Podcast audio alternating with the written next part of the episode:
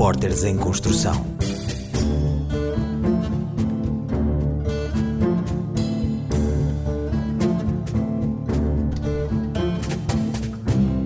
A liberdade começa e está em cada um.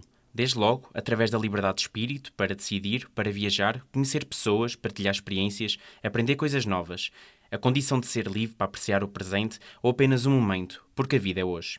É dessa autonomia, independência e autodeterminação, deste ser livre de preconceitos, capaz de fazer escolhas, mas também acatar a consequência desses atos, que fala a reportagem de Madalena Paredes, aluna da Escola Superior de Comunicação Social de Lisboa. Acho que toda a liberdade vem da, da tua cabeça. Tu, mais do que ninguém, é quem se condiciona mais. Por exemplo, queres ir fazer alguma coisa, na tua cabeça pensa, ah, não posso fazer por isto e por isto e por isto, e aí estás a condicionar a tua liberdade. E aí já estás a ser menos livre. Portanto, eu acho que a liberdade vem muito de ti próprio, acho que parte muito de ti, muito de ti próprio. É com esta forma de pensar que Guilherme Atanásio tem tido a proeza de viajar quase sempre sozinho pelo mundo. Primeira paragem, Sudeste Asiático. Três meses. Na mala levou apenas o essencial. É meio dúzia de t-shirts, um ou dois pares de calções e um par de calças e uma suéte e está feito. Depois pronto, vá. Roupa interior, escova de dentes e está feito mesmo. O que te faltar, compras vá também. Pode ser assustador viajar durante tanto tempo sem uma única cara conhecida por perto. Mas uma coisa é certa. Cancelar tudo pelo medo nunca.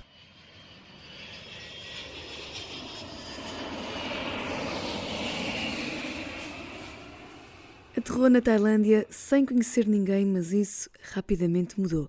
Quando se viaja sozinho, é mais fácil criar ligações, quase como natural, ao ponto de juntar pessoas que há alguns minutos não se conheciam, todos à mesa, para jantar. Quando estás a viajar sozinho, estás tão aberto a conhecer toda a gente que é tão fácil. Acontecia muito, por exemplo, no, no quarto de hostel. Chegava uma pessoa nova, tipo, ei, não sei o quê, como é que estás? onde é que vais jantar? E do nada já ia jantar com essa pessoa, estás a ver? E do nada juntava-se mais uma e mais uma, e era um grupo de 4 ou 5 pessoas que estão aí e que nunca se conheceram no mundo e que estão os 5 a jantar e a partilhar as experiências e de onde é que são e as suas culturas, e é muito giro isso. Foi aliás desta forma que se juntou a um grupo até um santuário de elefantes, experiência que recorda como um dos pontos altos desta viagem. Naquele momento, os seus elefantes estão sobres, estás a ver? Estão ao teu lado para tocar-te, estão... tu estás a dar comida, estás a a certa altura estávamos no meio de uma poça de lama com os elefantes, tipo, a tomar banho com eles e para dar-lhes dar banho, vá por assim dizer. E eles todos felizes, tipo, ali eu vá com a nossa lama. E tu não pensas mesmo, eu estou a a minha vida a tomar um banho de lama com elefantes e não te passa nada pela cabeça de impostos e RS. yeah, yeah, yeah, yeah, pá, completamente. Aquele momento é aquele, é aquele momento e é teu e tipo, não estás a pensar em mais nada, é mesmo, mesmo fixe. E é a tal cena de viajar, é que estás sempre em situações novas e quando estás em situações novas estás a prestar atenção a essa situação. Então todas estas preocupações vão embora completamente. Por isso é que eu gosto tanto de viajar, porque estás constantemente a viver coisas novas, constantemente a não pensar sobre coisas que te chateiam. Então é, é o melhor dos dois mundos. Da Tailândia, viajamos para São Tomé, onde Guilherme esteve por mais três meses. Pensou que ia ensinar numa escola, mas logo se apercebeu de que tinha muito mais a aprender com os santomenses. Coisas simples da vida, como ser-se livre para saber apreciar o momento presente. Ao fim do mês de estar lá, eu acho que pensava nisso quase todos os dias, do quão livre eu estava e do quão amanhã não sei o que vou fazer, mas o, o dia de hoje é tipo inacreditavelmente bom. Tipo, porque é, é a tal cena de viver em São Tomé é que tu aproveitas um dia de cada vez. Tu nunca estás a pensar o que é que vais comer ao jantar, estás a comer o almoço e estás a gostar do almoço, estás a ver? É mesmo, mesmo a cena de São Tomé é que transporta-te completamente para o momento presente. Então eu acho que me sentia livre em todos os momentos que estive lá e, e sentia-me mesmo profundamente feliz. Acho que foi o sítio onde eu, onde eu me senti mais feliz foi, foi nessa viagem. Estava completamente realizado naqueles momentos. Liberdade de espírito, sim, mas acima de tudo, confiança. Segredo é simples. Acredito muito que as cenas se alinham todas no universo e que se fosse para acontecer alguma cena má, pronto, vai acontecer, mas a maior parte das cenas que vão acontecer são boas. Portanto, arrisco um bocado nesse aspecto, deixo-me deixo um bocado à deriva do universo e à, à mercê do universo para fazer o que ele quiser comigo. Das viagens leva memórias, mas acima de tudo, lições. A missão mais importante é que as possibilidades são infinitas e acho que há sempre alguma solução para, para o teu momento uh, ou para, para, tua, para o teu problema. Um, acho que é um bocado por aí. As possibilidades são tão grandes que hum, só estás mal se realmente não perceberes isso. Não é?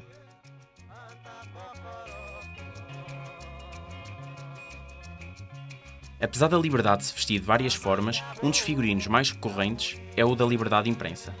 O que é notícia, ou melhor, o que tem valor notícia, o que se diz, de quem, como e porquê, são questões cada vez mais cortinadas pelo público.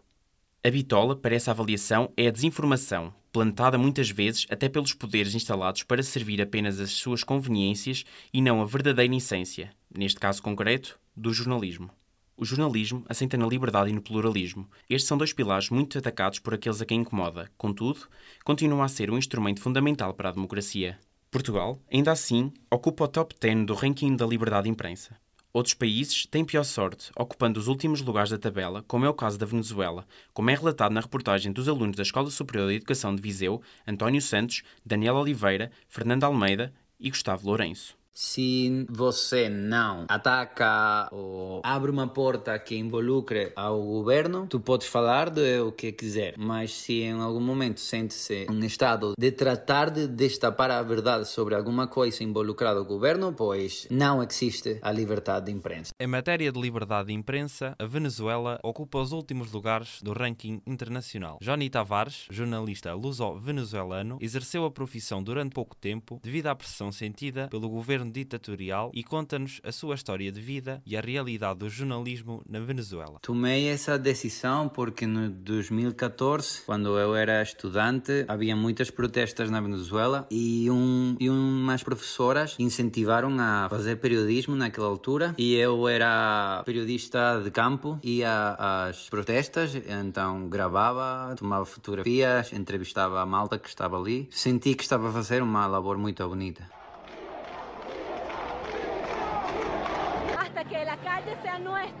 Hasta que o país seja livre. Atravessamos o Atlântico. Em Portugal, o jornalismo também enfrenta diversos desafios, entre os quais está a liberdade de imprensa. Eu acho que jornalismo é nós darmos voz às pessoas, é contarmos as histórias das pessoas e também acho ao mesmo tempo que o jornalismo é um instrumento fundamental para a democracia, que nós não, não podemos ter uma democracia saudável se não tivermos também um jornalismo livre e responsável e desinteressado. Joana Martins, professora no ensino superior Superior e é jornalista, fala ainda sobre o antes e depois do 25 de Abril. Antes do 25 de Abril existia um gabinete de censura, os jornais eram obrigados a submeter as provas a esse gabinete de censura e isso era claro e assumido. Estava ali, existia. Todos os leitores de jornais sabiam que estavam a ler um jornal que tinha passado por uma comissão de censura. Segundo a professora, 49 anos depois da Revolução que devolveu a democracia a Portugal, ainda não podemos falar de jornalismo livre. Eu acho que o que há hoje é pior, porque é, não é assumido, não é feito às claras e é uma auto autocensura muitas vezes, que é eu já sei que no meu jornal onde eu trabalho não vou escrever isto ou não vou escrever sobre isto. Paulo Bruno Alves, ex-jornalista, é professor na Escola Superior de Educação de Viseu e dá-nos o seu ponto de vista sobre o estado do jornalismo atual. Estamos hoje em pleno século XXI e há uma questão muito portuguesa que é serem comidos de cebolada, que é no fundo ser enganados. E os jornalistas às vezes são enganados e eles próprios sentem que são enganados, mas deixam-se ir. Isto porque há pressão. Em 2023,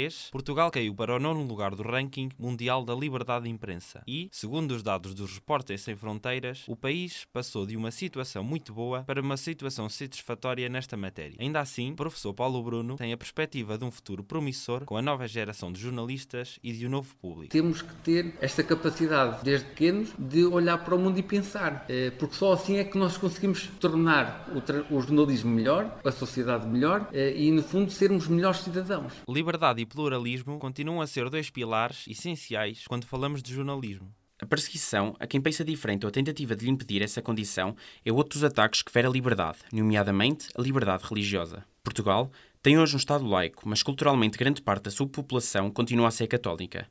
Ainda assim, a diversidade religiosa e cultural é cada vez mais vasta e o país assinalou 22 anos da liberdade religiosa em junho. O islamismo, a segunda religião do mundo, tem uma forte presença em Portugal. Esta presença acentuada não se deve aos movimentos migratórios que se têm intensificado nos últimos anos, mas sim a uma herança histórica e cultural que vem do século VIII. É necessário continuar a lutar contra a ignorância sobre este tema, o que se faz através da educação, como explica a reportagem das alunas Cristiana Concha e Sara Teide Luiz, da Universidade Autónoma de Lisboa. Pessoas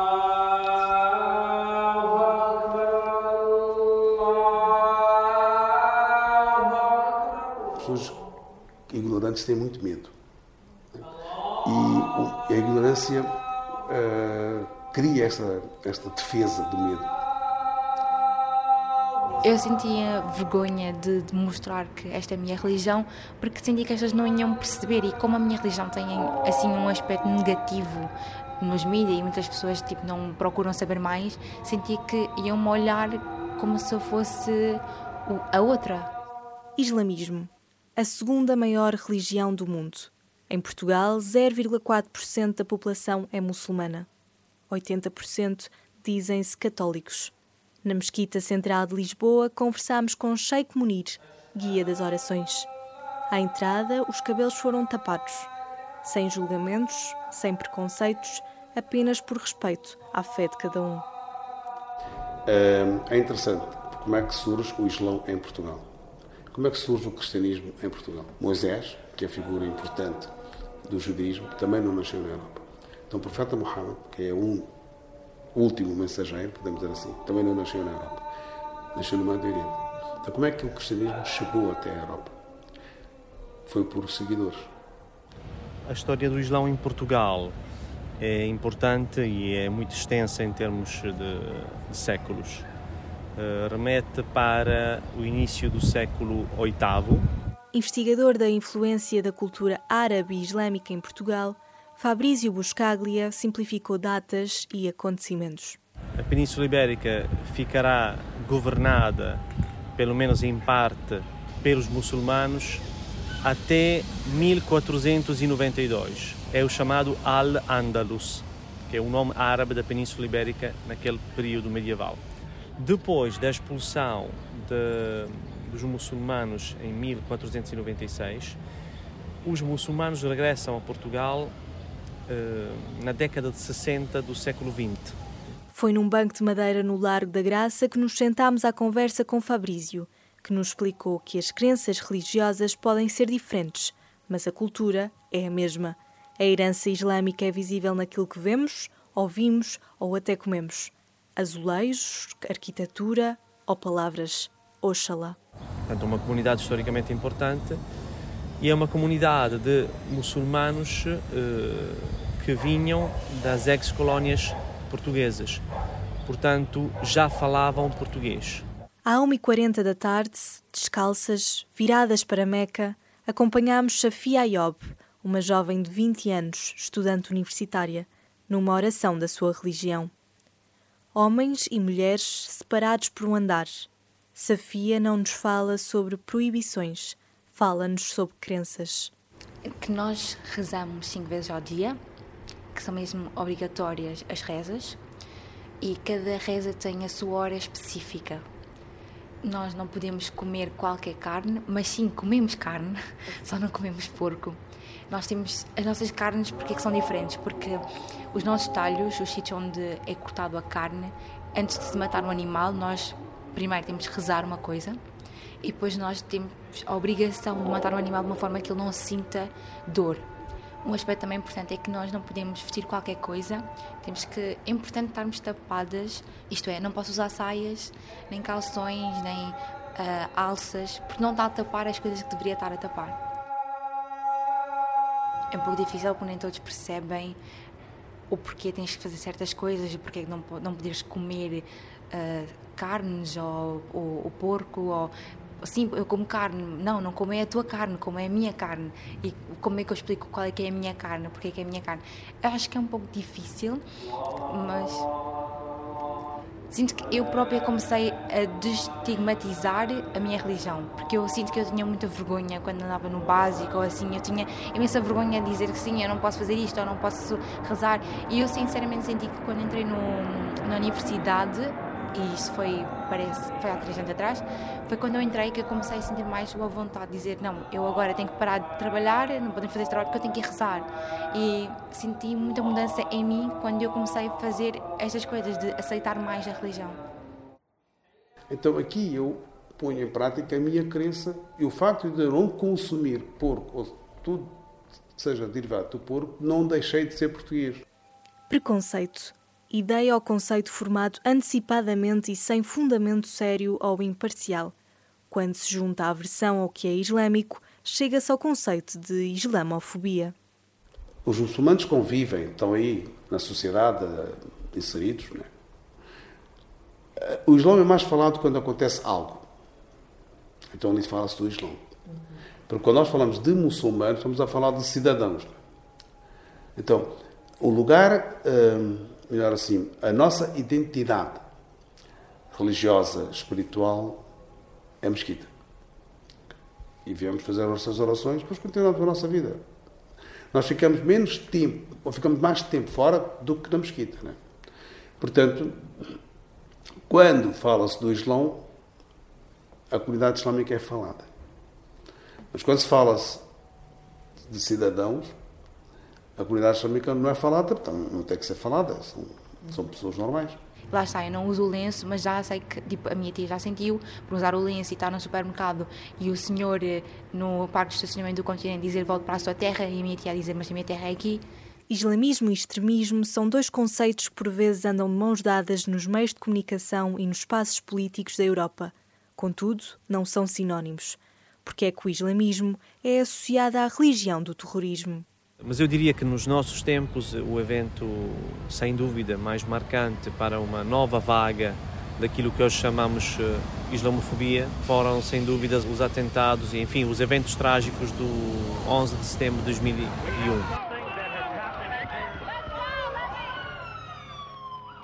percepção do Islão também veiculada, uma representação mediática que, que, insiste muito num paradigma de choque entre civilizações e de demonização de determinados, determinados fenómenos eh, culturais.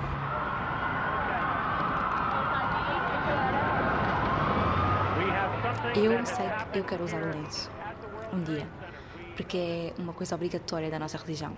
Mas foi o que eu disse, eu sinto que sentiria muito mais a vontade de usar um lenço se eu estivesse num país predominantemente muçulmano, porque muitas pessoas iam usar, então é mais o à vontade. E como estou cá em Portugal e ainda há aquela o estigma, eu não uso porque eu sinto que não ia me sentir confortável. Ignorância pode escalar para medo. Assim sendo, a aposta recai na educação, colmatar o silêncio, corrigir erros, educar para a pluralidade religiosa. Uh, o grande limite da academia portuguesa neste contexto é não haver, em Portugal, uma tradição forte, uh, articulada, uh, institucional de estudos árabes e islâmicos. Acho que sim, porque lá está, não tem a educação precisavam ter. Muitas pessoas pensam que as mulheres são oprimidas e que não têm direitos nenhums, enquanto que é muito o contrário. As mulheres, nós temos muitos direitos na minha religião. Há uma ignorância. Agora, é normal que eh, as pessoas, os adolescentes, né, nas escolas, oitavo, nono, décimo, quando dão sobre a história de Portugal e quando se fala sobre a presença uh, dos muçulmanos, há manuais de história com erros e erros graves. Portanto, ainda há muita ignorância sobre a influência que os árabes deixaram eh, no nosso país. Em junho de 2023, comemora-se 22 anos de liberdade religiosa em Portugal, um valor fundamental para o desenvolvimento de sociedades abertas e democráticas. Católicos, evangélicos, muçulmanos, judeus, hindus e todas as outras religiões são aceitos em Portugal, num Estado sem religião oficial. Mas os muçulmanos sentem-se realmente livres em Portugal. Eu acho que os portugueses têm a informação insuficiente sobre o Islã. É um pouco difícil, porque nós temos Vou dar um exemplo. Nós temos horas específicas para rezar. E se tu estás num sítio e, e a tua hora está a acabar, tu não podes simplesmente encostar no sítio e rezar, porque não é o comum. Então temos que adaptar-nos, somos obrigados a adaptar à, à sociedade que nós estamos, para as pessoas não nos olharem de uma outra forma. Mas eu vou colocar. A, nossa tendência, infelizmente, é esta: colocar tudo no mesmo saco. Isto não pode acontecer. Não pode acontecer se eu conhecer, né? mas eu também tenho que estar aberto. Imaginemos pessoas não muçulmanas querem conhecer o Islão ou querem conhecer a cultura. Eu fecho. Não, não, não. Vocês não podem. Então é pior. Nós temos que estar abertos. Ok, venham, conheçam, uh, conversamos,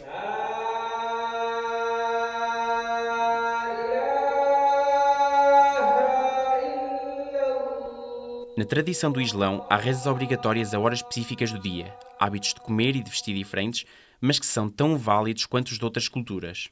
Por isso, deve respeitar-se a liberdade de crença, de culto e de organização religiosa. Numa sociedade que muda à velocidade da luz, novos conceitos de liberdade vão entrando no cotidiano dos portugueses. Um dos temas que tem gerado alguma controvérsia, tem motivado debates e requer uma análise mais aprofundada: é o da liberdade sexual. Segundo a Organização Mundial de Saúde, todos têm direito de exercer, sem medo, sem vergonha, sem culpa, falsas crenças ou mitos e outros fatores psicológicos que inibam ou prejudiquem o seu relacionamento sexual ou resposta sexual.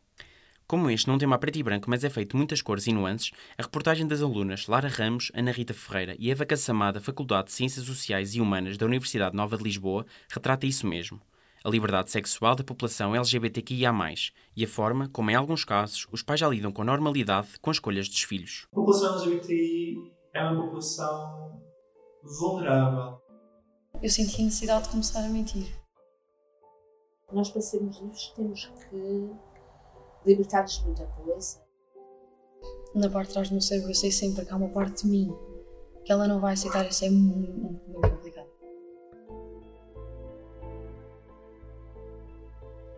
Conhecemos a Casa Aqui, uma associação de solidariedade social dedicada ao apoio da comunidade LGBTI que, embora espalhe a sua missão de ajuda e sensibilização por todo o país, é na sede do Lumiar que conhecemos também Francisco Martins. Eu trabalho como psicólogo clínico neste momento e como técnico de apoio à vítima. Tudo o que é rejeição familiar quando o jovem não tem autonomia é gravíssimo. Uh, porque de repente fica sem todo e qualquer apoio. Pelas palavras de Francisco, é difícil definir o impacto que a rejeição familiar tem num jovem ainda a florescer. Como se fossem não amados, não desejados, que têm algum problema, que não são normais, que não vão conseguir ultrapassar. E, portanto, ter essa liberdade de podermos escolher parceiros, parceiras, estarmos à vontade com o nosso próprio prazer sexual é muitas vezes fundamental para não haver aqui perturbações psicológicas, ansiedades, muitas vezes obsessões. Afirma que a vergonha, os estereótipos de género e as expectativas e valores que os pais tentam impor aos seus filhos LGBTI não são o único motivo que pode levar à rejeição familiar. Há pais que o filho ou a filha torna-se um monstro, um outro. Percebe-se que o amor de mãe ou o amor de pai não é incondicional. Maria Bazenga é uma jovem de 18 anos e aluna de Psicologia que vem de Vila Franca de Xira até à Avenida de Berna partilhar a sua experiência pessoal que nasceu da luta pela liberdade que traça todos os dias. Em alguns sente-se vitoriosa, noutros nem tanto. Vivo só com a minha mãe. Eu gosto muito dela, imenso, mas estamos, estamos sempre às. Maria partilha que a sua mãe descobriu a sua orientação sexual contra a sua vontade e muito antes de se sentir preparada para conversar sobre o assunto. Como é que sentiste nesse, nesse momento? Completamente violada disse-me que nunca ia aceitar, por assim dizer, nunca ia conseguir estar bem com isso. Conta-nos também o seu ponto de vista em manter uma relação com uma família que não acolhe esta parte de si e os elevados preços deste compromisso. Há uma diminuição relativa de confiança. Sempre que eu ia dizer, ah, vou sair com, com não sei quantas, a minha mãe ficava tipo, ah, outra vez, ou tipo, tendo em conta que normalmente tipo, quando era para sair com amigas ou essas coisas todas, sempre me deixou. E custa, sem dúvida, não poder ter essa conversa a falar do outro sexo. É um bocado complicado. Para ti existe uma relação entre sexualidade e liberdade? Sem dúvida. Um, há uns anos atrás, não, de tua sexualidade não significava liberdade. Um, e agora, muito mais. Porque há apoio. Sim, liberdade de expressão, liberdade de uh, poder estar de mãos dadas ou mostrar afeto na rua sem, sem ser agredido psicologicamente ou até mesmo fisicamente. Maria encontra refúgio nas amizades que construiu ao longo do tempo e descobriu que a liberdade é algo que podemos conquistar e não receber. Sentes-te livre em casa? Para ser sincera, sim, a opinião dela é a opinião dela, eu não vou deixar de fazer. Não direi nada, mas quase, uh, quase nada porque ela não aceita essa parte de mim. Cláudia é uma mãe que, ao contrário de situações como a de Maria, escolheu a felicidade do seu filho Fábio, mesmo além de hesitações com que aprende a viver. O meu filho, prefiro mil vezes que ele seja o que é e seja feliz do que se esconde. Eu aceito o Fábio como ele é, mas se calhar ainda não estou preparada tanto eu como certas pessoas, a ver o meu Fábio beijar um rapaz. Um pai e uma mãe que sabe que o seu filho é homossexual vai ter que sempre lidar com bocas, apontar dedos. Cláudia aconselha todos os jovens que, como Maria, não encontraram apoio dentro das suas próprias famílias. Não deixem de ser aquilo que são. Gay, lésbica, gorda, magra, preto, branco. Temos que ser felizes. Hoje estás aqui, amanhã podes não estar. E olhas para trás, olha, só porque sou gay ou porque sou lésbica, escondi-me e não vivi. Não há que ter medo.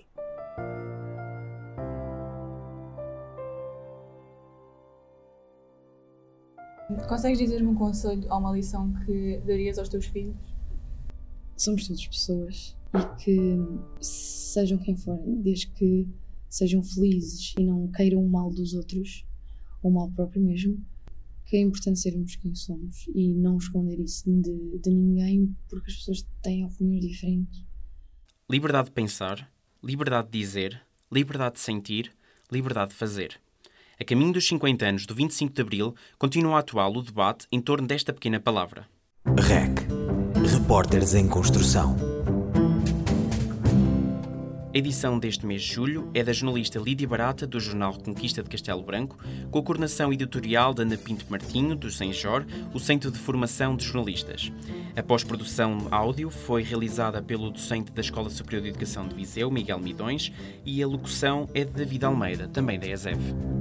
REC Repórteres em Construção